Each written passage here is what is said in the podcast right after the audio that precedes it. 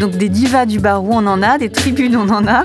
Et il faut absolument les mettre en valeur, les pousser et aussi montrer que c'est un peu parmi n'importe qui, parce que ce concours d'éloquence, n'importe qui peut y participer. Écoutez-moi Écoutez-moi Pourquoi perdrais-je mon temps à vous écouter? Est-ce que vous pouvez me laisser parler?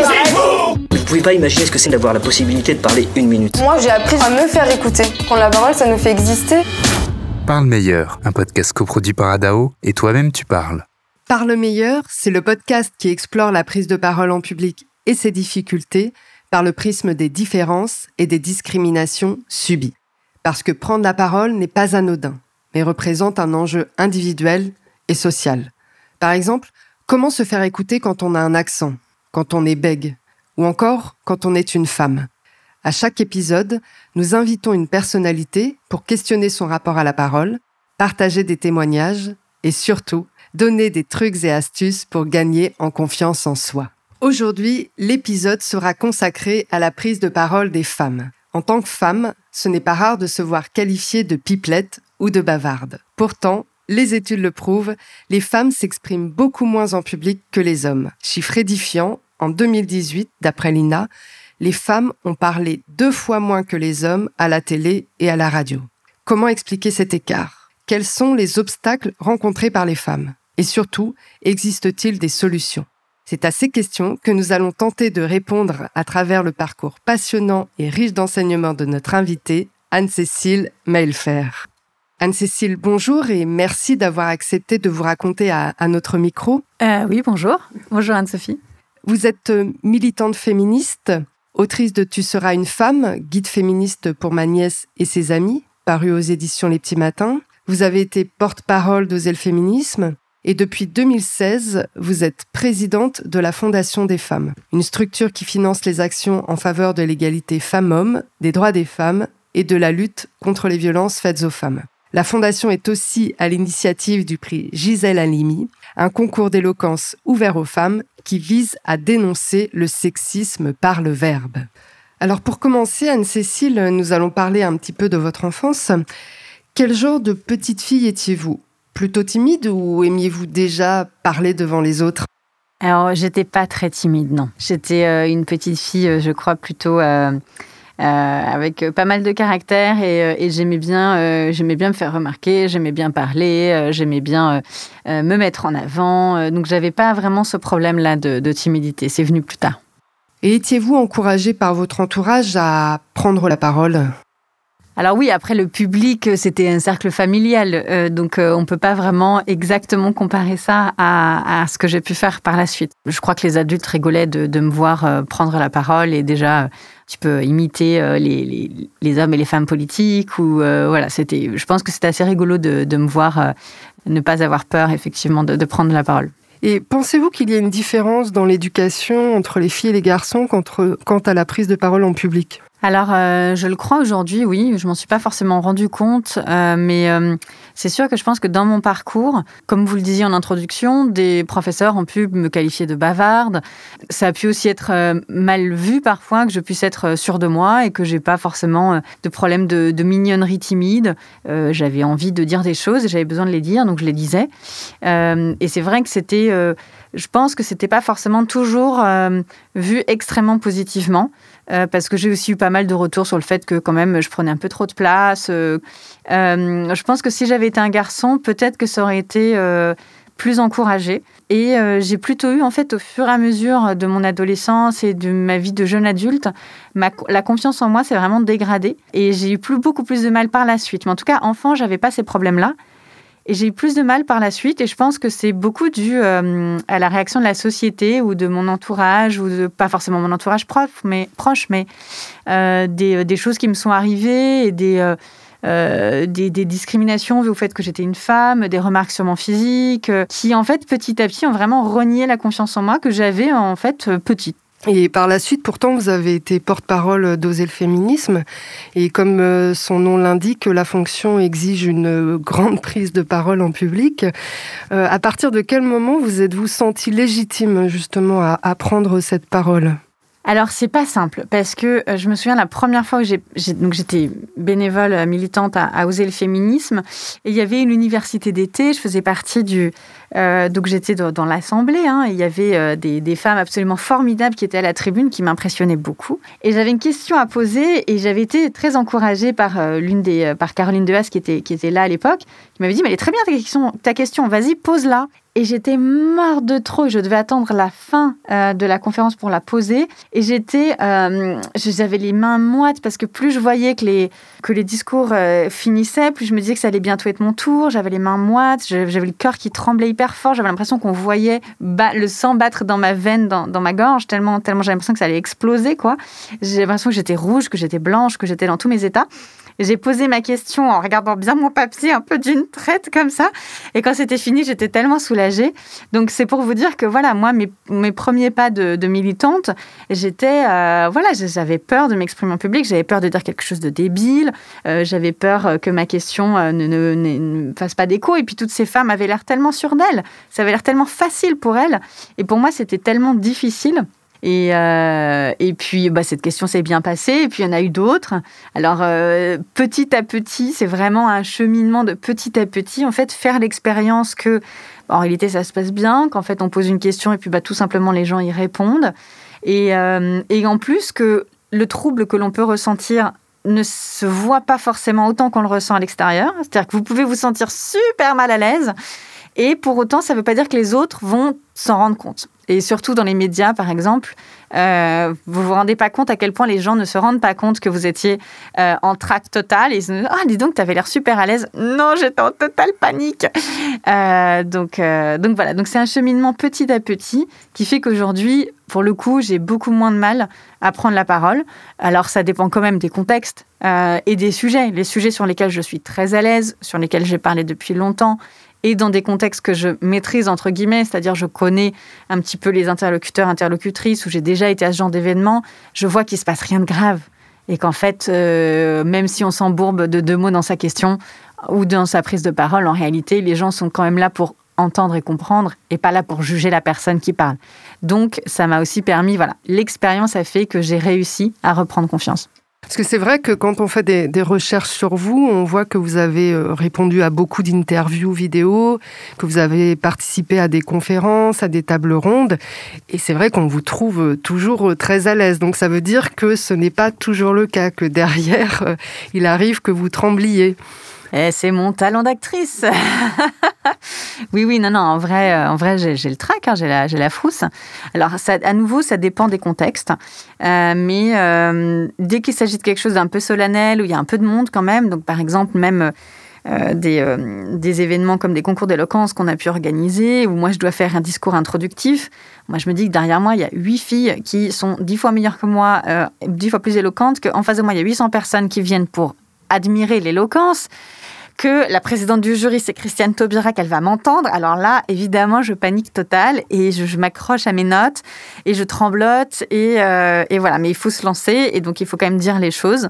Euh, et avec un petit peu d'entraînement aussi, ça nous permet, euh, faut pas y aller évidemment que si on y va complètement impréparé, on risque aussi plus bah, de, se prendre les pieds dans le tapis. Donc quand on est bien préparé, le track, ça peut aussi nous permettre, paradoxalement, de faire y ait ce meilleur de soi qui ressort. Quoi. En fait, on va chercher des ressources très profondément cachées qui fait que parfois on est en fait encore meilleur que si on n'avait pas eu ce trac. Et comment faites-vous pour euh, surmonter le trac, même si vous nous avez déjà donné quelques conseils? Bah, pour surmonter le trac, euh, je pense que le fait de préparer, c'est vraiment euh, essentiel. Alors, préparer quand on a des discours importants à faire, préparer aussi quand j'ai des plateaux euh, de télévision ou de radio avec des interlocuteurs que je sais sont assez redoutables, j'ai besoin de, bien, me, bien me préparer. Donc, ça veut dire vraiment passer du temps à me concentrer avant sur ce, que je, ce que je veux dire, pas forcément s'attarder sur le mot pour mot, mais sur l'intention, pour qu'en fait, quand je sois dans le feu de l'action, mon cerveau il soit un peu en mode automatique et qu'il sache où aller par exemple sur un plateau de télé, ce qui est très important, si jamais en plus je suis dans une situation qui est euh, stressante parce que j'ai face à moi une personnalité politique euh, forte ou que euh, j'ai face à moi des chroniqueurs très aguerris ou des chroniqueuses qui savent tout à fait comment faire pour mettre l'interlocutrice mal à l'aise et lui rentrer dans l'art, là il faut que j'ai bien en tête quelque chose. Donc par exemple, j'essaye d'avoir bien en tête la manière dont je veux démarrer Parce qu'en fait, comme ça, on démarre d'un bon pied. Parce que se prendre les pieds au démarrage, là, c'est difficile. Donc déjà, pour bien se lancer, il faut bien connaître le démarrage, connaître aussi un petit peu la chute. Et puis au milieu, savoir où on veut aller, quoi, un peu l'objectif. Et avoir quelques idées en me disant, voilà, moi, ce que je veux, c'est qu'à la fin de mon discours, les gens ressentent ça, ou les gens comprennent ça, ou les gens pensent ça. Ou alors quand je suis en plateau, je me dis, je veux qu'à la fin de mon interview ou à la fin de cet entretien, les personnes qui me voient et m'entendent retiennent une ou deux idées clés. Vous en avez un, petit peu parlé tout à l'heure de la difficulté euh, euh, pour les femmes à, prendre la parole en public. Et, c'est vrai qu'on on en a beaucoup entendu parler ces derniers temps, de l'absence des femmes dans les médias, dans les conférences, dans les tables rondes. On a aussi beaucoup parlé du man interrupting, la tendance qu'auraient les hommes à, couper la parole des femmes ou à leur prendre le micro. Euh, vous-même, en tant que femme, est-ce qu'il est vous est arrivé d'être empêchée, que l'on vous mette des obstacles? Alors oui, en tant que femme, très régulièrement. Euh, de plein de manières différentes. Euh, j'ai, euh, et encore aujourd'hui, même si un petit peu moins, mais parce que j'ai aujourd'hui un statut, on va dire, social de présidente d'association. Donc, les, les, les, hommes, parce que c'est surtout les hommes qui font du interrumping, qui, qui nous interrompent, nous les femmes, pour nous expliquer un petit peu la vie, ils sont un petit peu, je le sens, hein, ils sont un petit peu, euh, comment dire, ils ont un certain euh, respect pour la hiérarchie dans une certaine mesure. Donc, ils vont m'accorder un petit peu plus de crédit que quand j'étais simple, entre guillemets, simple militante féministe. Parce qu'alors là, quand j'étais simple, entre guillemets, militante féministe, des hommes qui voulaient m'expliquer la vie, m'expliquer comment ça se passait pour les femmes, comment ça se passait pour le féminisme, ce qu'on devait faire, ce qu'on devait parler. C'était hallucinant. Ce qui était très drôle aussi quand j'étais à Oser le féminisme, on me faisait une fois par mois des, euh, je crois qu'elle continue d'ailleurs toujours, des, conférences publiques sur des sujets divers et variés.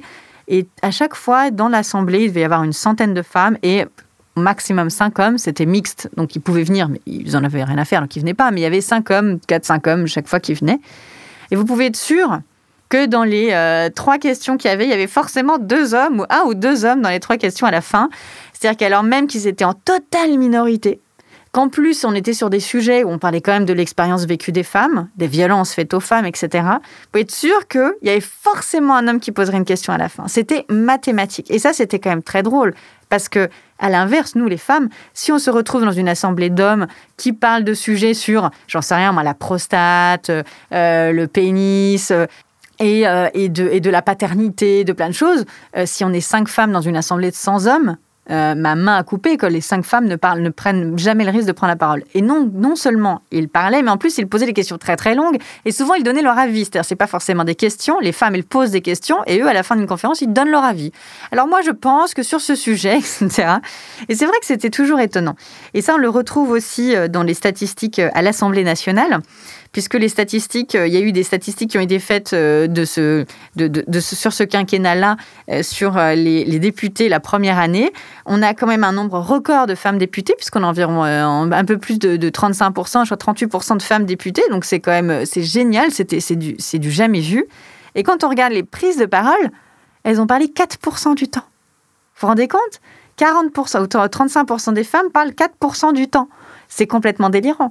Donc, euh, donc on est, euh, il y a bien un sujet de genre dans la prise de la parole euh, qui est qui est assez qui est assez étonnant.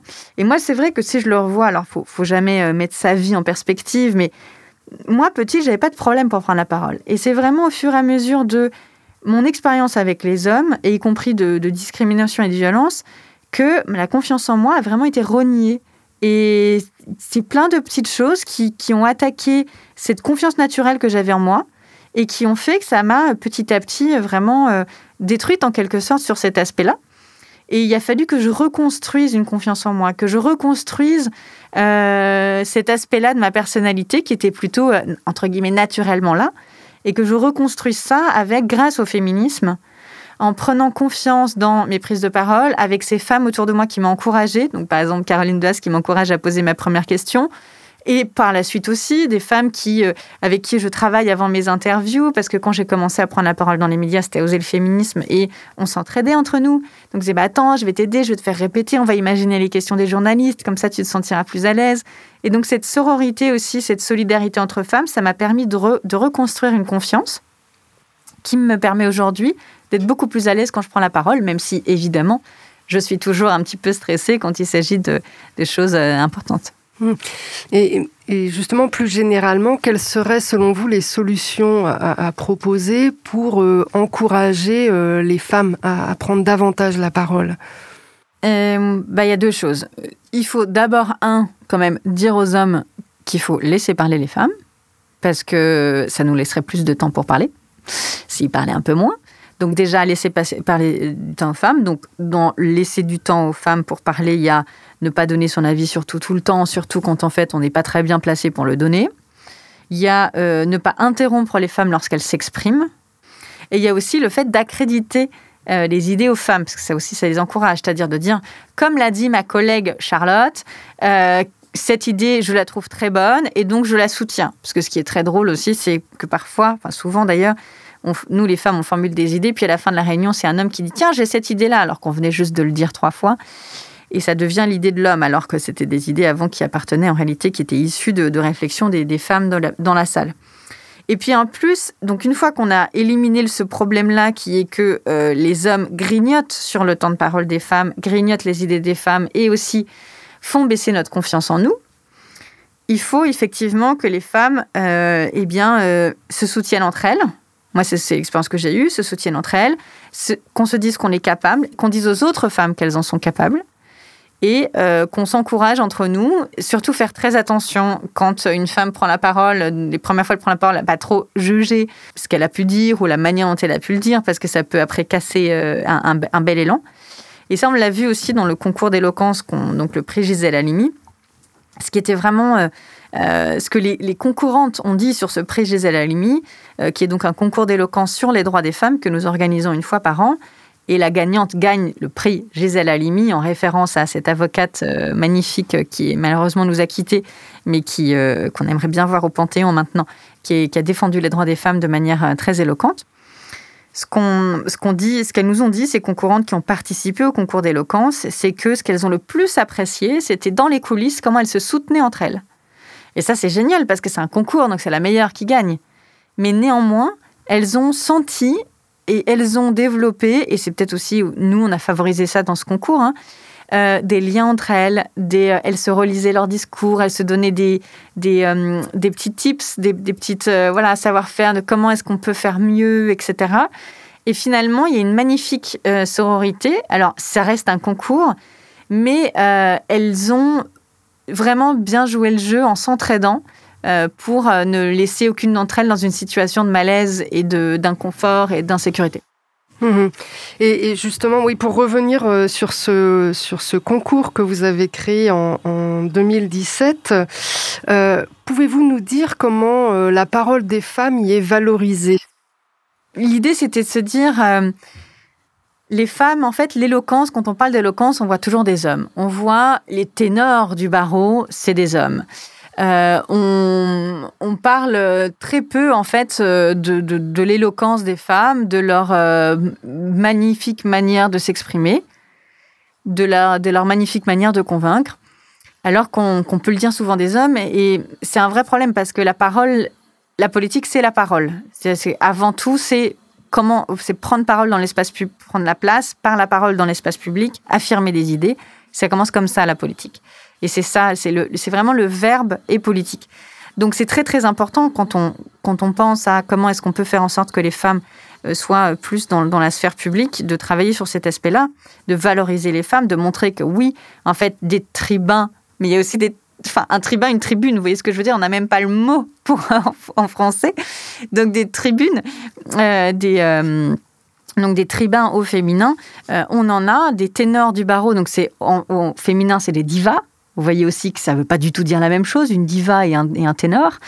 Euh, donc des divas du barreau, on en a, des tribunes, on en a, et qu'elles sont, elles sont fabuleuses, et il faut absolument les mettre en valeur, les pousser, et aussi montrer que c'est un peu parmi n'importe qui, parce que ce concours d'éloquence, n'importe qui peut y participer.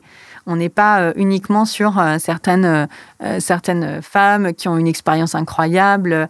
Voilà, on essaye aussi de dénicher des talents pour montrer qu'en fait, toutes les femmes peuvent avoir ce talent et le développer et le travailler, parce que c'est du travail de développer son éloquence. Donc, donc voilà, donc c'est par cette manière-là, on se dit qu'on veut promouvoir l'éloquence des femmes. Après, ce qu'on fait aussi dans ce concours, vu que c'est un concours sur les droits des femmes, ce qu'on fait aussi, c'est qu'on promeut les droits des femmes au travers de leur discours. Et donc, c'est l'éloquence, bien sûr, mais l'éloquence au service des droits des femmes.